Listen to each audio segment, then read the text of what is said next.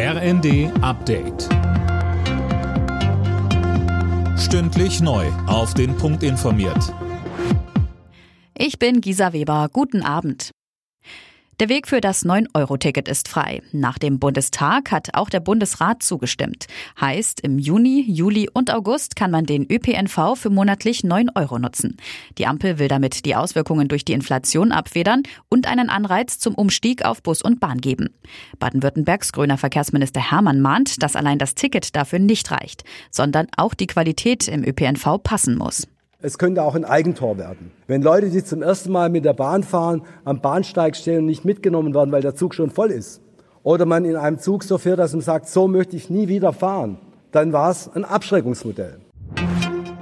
Der Bundesrat hat heute nicht nur das 9-Euro-Ticket durchgewunken, sondern auch ein ganzes Mammutpaket an Entlastungen angesichts der explodierenden Preise. Ein Überblick von Anne Brauer. Auch der Tankrabatt kommt. Für ebenfalls drei Monate werden die Steuern auf Sprit gesenkt. Für Benzin sind es knapp 30 Cent pro Liter, bei Diesel 14. Außerdem kommt die 300 Euro Energiepreispauschale für Arbeitnehmer und Selbstständige, genauso wie ein Kinderbonus für Familien und eine Einmalzahlung für Hartz-IV-Bezieher. Außerdem hat die Länderkammer das Aus der Ökostromumlage und noch weitere Entlastungen beschlossen.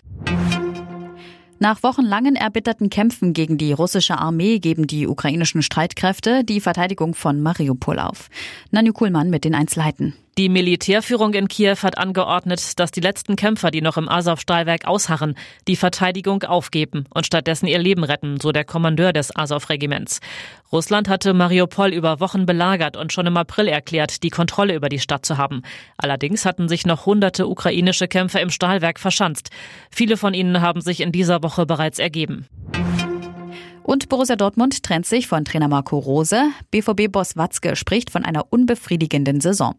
Dortmund wurde Tabellenzweiter, konnte Meister Bayern aber nie wirklich gefährden. Wer neuer BVB-Coach wird, ist noch offen. Alle Nachrichten auf rnd.de